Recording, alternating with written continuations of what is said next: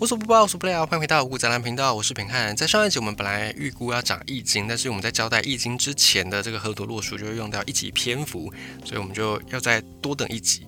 但关于易经这个书呢，它被奉为群经之首，而相传它成书的年代是在于商朝。商朝我们都知道说它是一个很喜欢占卜的朝代，那他们有很多的这种甲骨文，就是以前他们是很喜欢。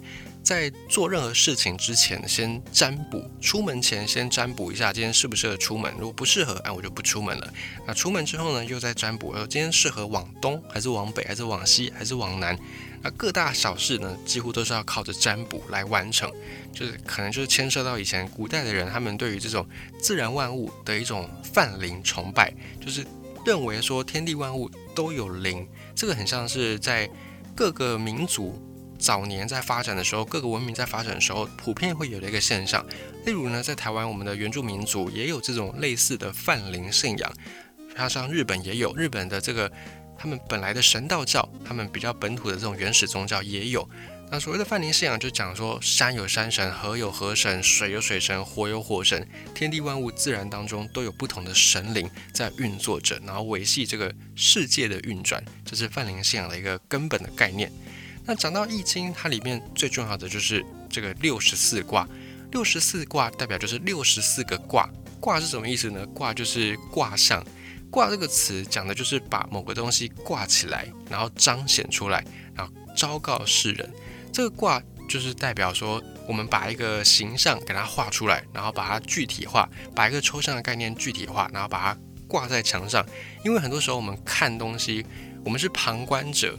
清当局者却是迷，所以把这个对天地万物自然的观察，把它化为这个卦象挂起来之后，你就可以比较有一个公正基准的参考点。那这六十四卦的前身叫做八卦，八卦再推演出六十四卦，而八卦又可以再往前推移到四象，四象就是。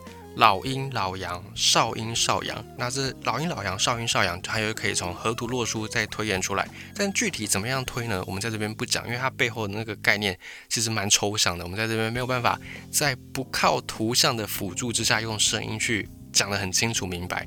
所以，如果你对这个四象怎么来的，或者四象怎么推到八卦有兴趣呢？你可以再去网上面搜寻一下。那四象在更早之前就是两仪，两仪是什么呢？就是阴跟阳。那两仪在更之前叫做太极，太极的这个图我们就已经很熟悉了。那太极就是古人认为道的根源，道德的道，道理的道。古人认为说，天地万物呢，最核心的那个东西叫做道。那道后来转化为两仪，就是阴跟阳。那阴阳又可以在那阴跟阳呢，又可以再分为少阴、少阳、老阴、老阳，然后再可以推演出八卦，再变成六十四卦。那这个八卦讲的就是天地水火雷风。山跟泽，沼泽的泽，这个天地水火雷风山泽，就是古人他们观察到，在自己生活周遭呢，就是有这八个东西，天跟地很明确嘛，水跟火也很明确，然后再就是可以观察到有闪电打雷，有风，然后再有山有水，山跟泽，所以这八个东西呢，就幻化成所谓的八卦，就是古人他们理解这个世界万物大概的一个基本的概念。那这八卦呢，又可以称之为叫做乾坤坎离。正巽更兑，可以再变成这八个字。那这八个字呢，就衍生出在中原文化方方面面的不同的精神，不同的那个根源。再简单讲，这个八卦呢，相传就是伏羲他看到天马上面的这个河图图案，把它记录下来，然后推演出八卦。然后后来再从八卦推演出六十四卦，就是把两个卦合在一起，就会变成一个重卦。重合的重，重叠的重，就会变成一个重卦。因为原本只有八卦，可能没有办法去解释先民们他们生活周遭所看到的这个万事万物，所以就索性的把八卦两两相叠，然后变成重卦，最后呢就可以推演出六十四卦。所以伏羲画八卦推出六十四卦，然后再来是开创周朝的周武王，也就是《封神榜》里面那个武王。武王他的爸爸叫做文王，文王他就做卦辞，就是他把这六十四卦各自。每一个卦代表什么意思呢？先做一个解释，先在卦辞。后来因为每一个卦里面它又有不同的爻，一个卦里面有六个爻，那每一个爻呢，要么是阴，要么是阳，而阴阳选择下来就会变成一个爻。每一个爻呢，通常就代表说这个卦它不同的时间点会有不同的解释。那每一个卦呢，通常有六个阶段，代表六个不同的时期。而这每一段、每一个阶段呢，就被称之为爻，每一爻、每一爻。然后周公做爻辞，周公呢，就是相传是武王的弟弟周公。最后孔子再去针对这个爻辞做不同的撰写跟解释，那叫做十翼，数字的十，翼就是翅膀的那个翼，比翼连枝的那个翼。所以根据这个记录，我们就可以发现说，《易经》它是相传由四个人所编撰完成的，但其实不是，因为从各式的考究方面，我们可以发现，《易经》它应该是一个跨越年代很长、很久远，然后不是有一个人，而是由先民们集体的创作，才变成《易经》这个书。这是目前我们对《易经》的一个初步的了解。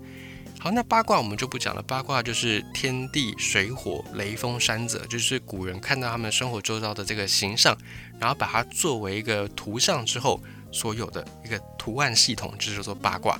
那八卦也不够解释万事万物，所以他们就把八卦重卦变成六十四卦。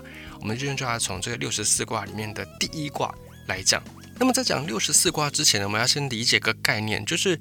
如果你要用一个字来去简述《易经》这个书到底在讲什么的话呢？这个字叫做“变”，变化的“变”。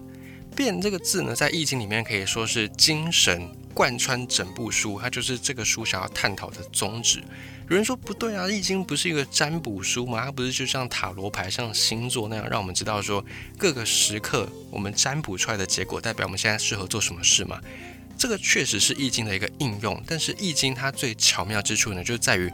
它的这个应用，算命当然只是它的一个用途。那它最主要在讲的概念，就是天下万物所有的事情都会变，没有什么是不变的。而所谓的不变呢，就是我们在讲的规律。规律它也是要靠变来实现。比方说，规律很重要的一个概念就叫做四季。我们都知道说四季会变化嘛，那四季又可以把它当成是每一年的一个规律。可是呢，这个四季这个规律怎么形成呢？却是刚好要用变。也就是跟不变相对应的这个概念，春要先变夏，夏要先变秋，秋要再变冬，冬再变成春，他们要透过变才能够去实现不变，就是要用季节的变化实现每一年四季的这个规律。所以这就是易经里面所要探讨的最核心的概念，叫做变。所以关于易经这个书呢，有一个说法叫做善易者不卜，也就是如果你真的把易经读通了，你不需要靠占卜。因为《易经》里面这六十四卦在讲的就是天地万物他们在变化的那个过程。当你已经知道说天地万物怎么变，当你已经知道说春天完了再就是夏天，夏天完了再就是秋天，秋天完了再就是冬天。当你已经知道这个四季的变化，你就不需要去占卜说啊现在是什么时节，现在太阳会从哪边出来，因为你已经知道那个四季的变化了。所以也有人就说，当你把《易经》读通了之后。你反而是不需要占卜的，因为你都已经知道说万事万物它变化的那个过程跟顺序了，你当然就不需要靠这种占卜来去帮你自己的行为形式做一个准则，或者是做一个提醒。那易经虽然表面上有六十四卦，但它其实呢是三十二组，也就是这个卦六十四卦，它是两两一组的。比方说，你讲天，你就一定会讲地嘛，天地是不可分的。水，你讲水，你就会讲到火，水火也是不可分的。所以天地啦，水火啦，雷跟风啦，山跟泽啦，哦，这些事情呢，他们都是两两一组的。这样子一来，你才可以互相成就。那在易经里面也没有说哪一个卦是最好的，每一个卦，每一个卦有不同的解释。当然，这个卦有卦辞，就是当你占卜到这个卦，会有一个整体的大方向。大方向当然可能有好或者是不好的趋势，但实际上这个每一个卦里面，我们也有讲到，还有分六个爻嘛。这六个爻代表这个卦在不同的时间，它会有不同的演变。那这个卦跟爻，它彼此之间是互相成就的，所以在易经里面，并没有你占卜到哪一个卦就是绝对的好，当然也就没有你占卜到哪一个卦是绝对的坏。毕竟它不会告诉你说绝对的好或绝对的坏，比方像春天，春天大家觉得是百花盛开嘛，应该是一个天真浪漫的季节，是一个很不错的时间。但是呢，你从另外一个角度看，春天有这种春雨，春雨绵绵，有时候真的非常的烦人。再加上呢，春天是万物复苏的季节，所以更多的这种蚊虫，也就会在这个时刻突然冒出来，对我们的生活也会造成一些一定程度的困扰。所以《易经》里面，它在强调的就是变，以及呢，它在强调的是世上万物并没有所谓的固定，或者并没有所谓的绝对的好或不好，所有的事情呢，都可以在你的全变当中，都可以在你的这个变化之间找到不一样的出路。这是易经我们在读它之前必须要先具备的一个概念。那在我们知道这个概念之后呢，我们再去了解易经每一个卦，你就会更加得心应手。那我们首先呢，先来分享乾这个卦。其实要讲乾这个卦，我们一定要。把坤一起讲，但是因为这个讲下去可能就会花很多时间，我们就稍微讲乾这个卦。我们先从这个大家很熟悉的乾卦来去做一个初步的探讨。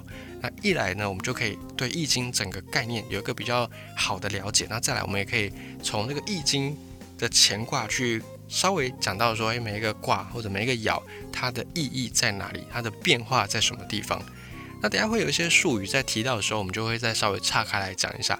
在讲乾卦之前，我们先来了解一下它的卦象，就是它长什么样子。乾卦每一个卦，六十四卦里面每一个卦都有六个爻，那这个爻呢，要么是阴，要么就是阳，所以这样变化下来，总共就会有六十四种卦象。而乾这个卦，它跟坤一样，是在整个易经六十四卦里面唯二，它们的所有的爻都是一样的。像是坤，它就是每一个爻都是阴，那乾呢，就是每一个爻都是阳。在易经里面只有阴跟阳两种选项，没有了，其他之外就没有了。那易经当中的乾就是全部六爻皆阳，这是唯一的一个全部都是阳爻的卦。而乾卦的卦词非常简单，叫做元亨利贞。元是一元复始、万象更新的元，然后亨就是财运亨通的亨，利是利益的利，贞是贞洁牌坊的贞。乾跟坤我们刚才讲过，他们是两两一组的，你要一起看。乾跟坤代表生生不息的创造力以及无限包容的养育，乾代表生机，代表生命蓬勃发展。那你有生命？诞生之后，不是说只有把小孩生下来就好了嘛？你还要养育他嘛？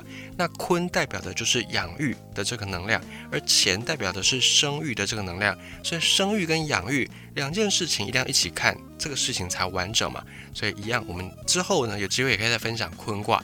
所以我们就先知道说乾的意思呢，代表创造，代表生命，代表生生不息。所以乾坤两个卦一起看，这个世界永远都有新的变化跟创造，永远有新的生机。就是蛮特别的，《易经》一开始开宗明义所讲到的概念，而乾坤两卦呢也很特别，他们是在《易经》六十四卦里面唯二全部都是阴或者全部都是阳的卦，除此之外没有了。那乾卦六爻皆阳，有时候呢我们也会把它称之为叫做纯阳卦。那这个纯卦就是纯粹的卦，它的意义就在于是全然的，是纯粹的，是本质的，是先天的，已经没有后天人为的混杂的。所以用钱来代表人的精神，就代表说全心全意、真诚至极，然后没有这个后天我们的繁杂的心思去干扰的，是一种浑然忘我的境界。像这样的一个状态呢，在古人也认为就叫做元，就是一元两元，一元复始，万象更新的元，就是最纯粹的、最根本的那个东西。在对应到后来发展出的所谓的像道家的学说里面，有一个很重要的概念叫做炼丹。炼丹或者是炼或者是丹这个过程，它其实就是把不纯粹的这些物质，把它修炼提炼，变成纯粹的仙丹妙药。所以古人也会把修炼。这个过程呢，比喻成乾坤两个卦，因为乾跟坤两个卦都是纯，一个纯阳，一个纯阴，代表没有经过后天的这些人为的干扰，而是先天最纯粹，经过精炼出现的那个模样。因此，古人也会把修行用乾坤两卦来去做比喻。也有人说，从这个易经当中的乾坤两个卦，后来道家也有从这边摄取到一些概念，然后发展出所谓的道家的学说。后来道家就认为说，道生一，也就是宇宙最根本核心的东西，首先它叫做道，然后道生出了一个一团气，啊，一团气之后呢，又在应运而生，一分为二。所以就变成道生一，那这个一就是太极嘛，太极生两仪，两仪生四象，四象生八卦，八卦再延伸变成六十四卦。而这个八卦当中的乾坤，就是可以当成是道的延伸物。所以也有人说，这六十四卦其实都全部都是根基于阳跟阴，也就是乾跟坤两个卦推演出来的，也有这样的一个说法。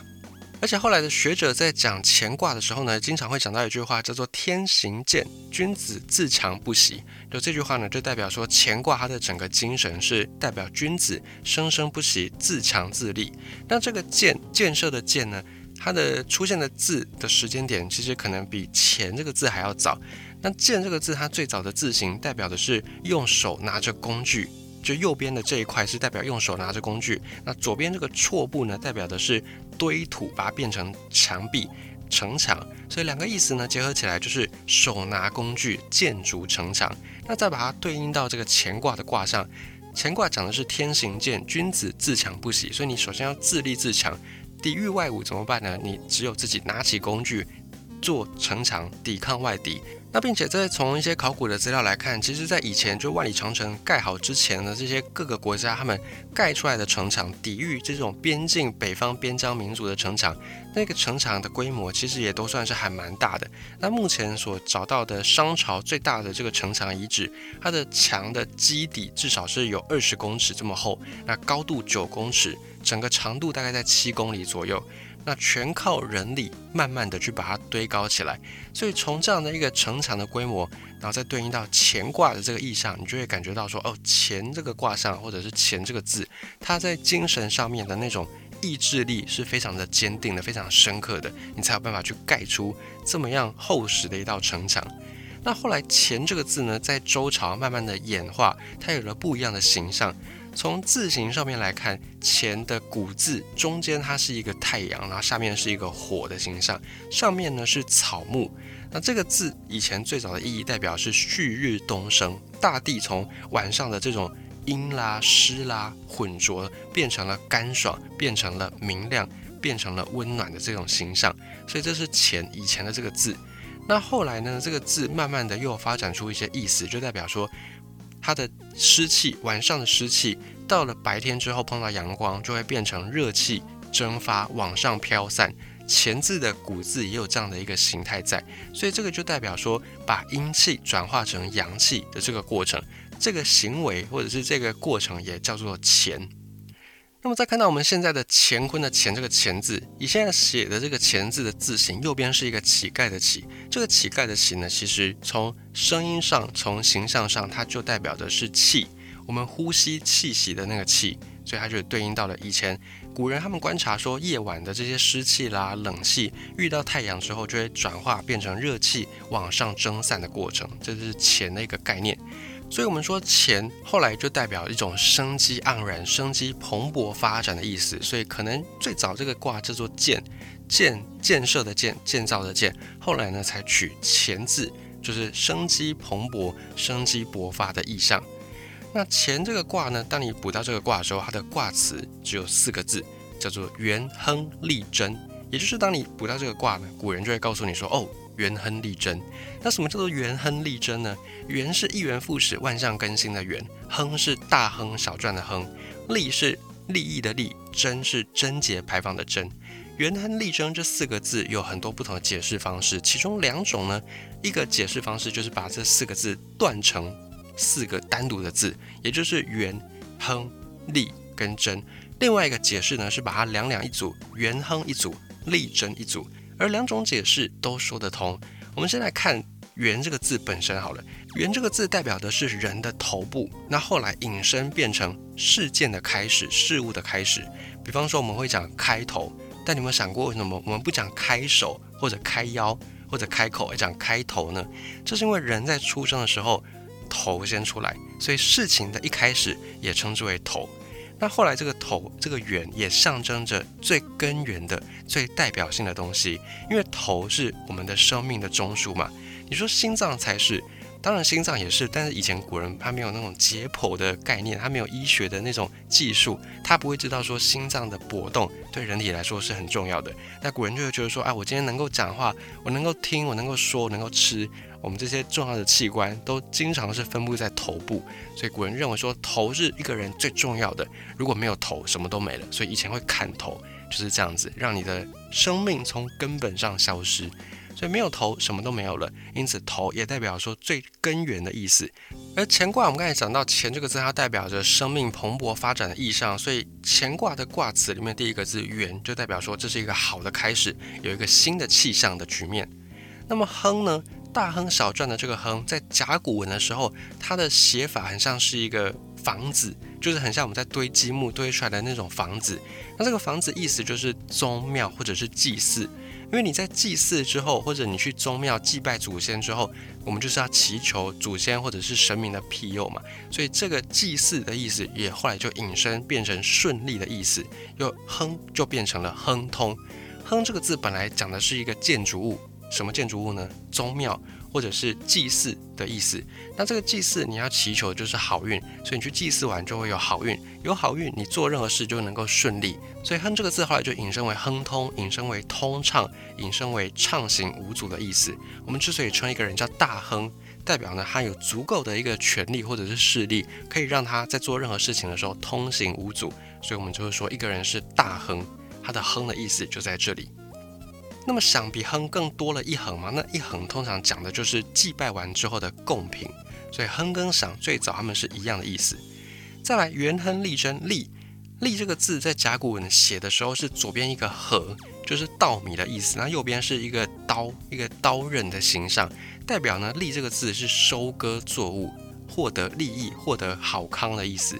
这就是利一开始的字，而贞贞节牌坊的贞。真的甲骨文写的很像是我们在讲的鼎，一言九鼎，就是我们以现在的话来讲，就是有点像锅子的那种容器。真跟鼎在以前的字形上是很像的。那有些人就认为说，真取的呢就是鼎。鼎这个东西以前它除了是祭祀用的容器之外，它还代表着是公正，代表端正，代表稳定。我们就会说鼎立嘛，三足鼎立这个鼎的意思，还有一个端正的意思。那有人就认为说，真这个字呢，应该是又在取。鼎这个字，它的端正的、比较公正、稳定的那个面相，所以真这个字呢，也代表着稳定，也代表着正，正反两方的正。由此一说，那另外还有一些学者认为说，真这个字呢，应该讲的是占卜的时候用的祭祀的东西，因为以前在写字啊，或者是在造字，那个成本是很高的，所以古人不大可能会就平白无故造两个字形不一样，但意思完全一样的字，比方说哼跟响。虽然它们字形上是一样，但是想呢，它特别又指的是贡品。那从这个角度去看呢，真跟鼎如果是一样的意思，那古人大可不必花费这个心思跟资源，再去另造一字跟真跟鼎是完全一样的字。所以有一个学者认为说，真它代表应该特别在讲的是祭祀的时候、占卜的时候用的这种器具。所以真它一开始应该是先有占卜的意思，那同时也有向神明祈求庇佑的意思。另外呢，就是很多古人他们在占卜之前，必须要先敬告天地，必须要先进行祭祀，所以真某种程度上也可以引申为恭敬的心、虔诚的心、专一，然后心里面是没有杂念的这种状态。那进一步呢，才衍生变成正或者是定的这种意思，而不是直接从顶这个字来去解释。哦，这样说法也是一种大家可以去听听看，然后去判断一下，你比较能够接受哪一种。所以“元亨利贞”四个字呢，把它分开来看，就代表开创、亨通、收获、正定，就是你已经发展出了一套很良好的工作的模式，你就可以先开创一个新的专案，然后在这个专案上政通人和，你什么事都推进的很顺利，再来因此而获利，然后最后呢，你就已经确信这就是你的正道，你就可以在你的正道上面继续的通行下去。那如果你把这个两个字两个字一起来看，“元亨”。力争来看的话呢，就可以代表说，全部的人全体能够亨通，然后又美又善，就事情的发展也都能够很顺利，因为你们正定不移，因为你们能够坚持你们的目标，所以你们最后能够有志者事竟成。所以两种解释就是按照不同的断句方式可以去解释。那两种解释没有标准答案，因为。这个书离现在实在是太远了，很多人都可以解释出个所以然。那比较主流通行的，大概就是以上这两种说法。那两种说法，不管哪一种，其实都是代表好的，代表这个事情有一番新的局面，而且你可以在这个新的局面找到你能够获利的方法，你能够获益的方式，而且不只是你获利，是全体大家都一起获益。而乾卦这个卦，它本身又代表着一个精神上面前进的，代表一个。勇往直前的那种决心的状态，所以乾卦的整体意义上来说都是还不错的。这是在卦辞的部分，我们是要讲一下。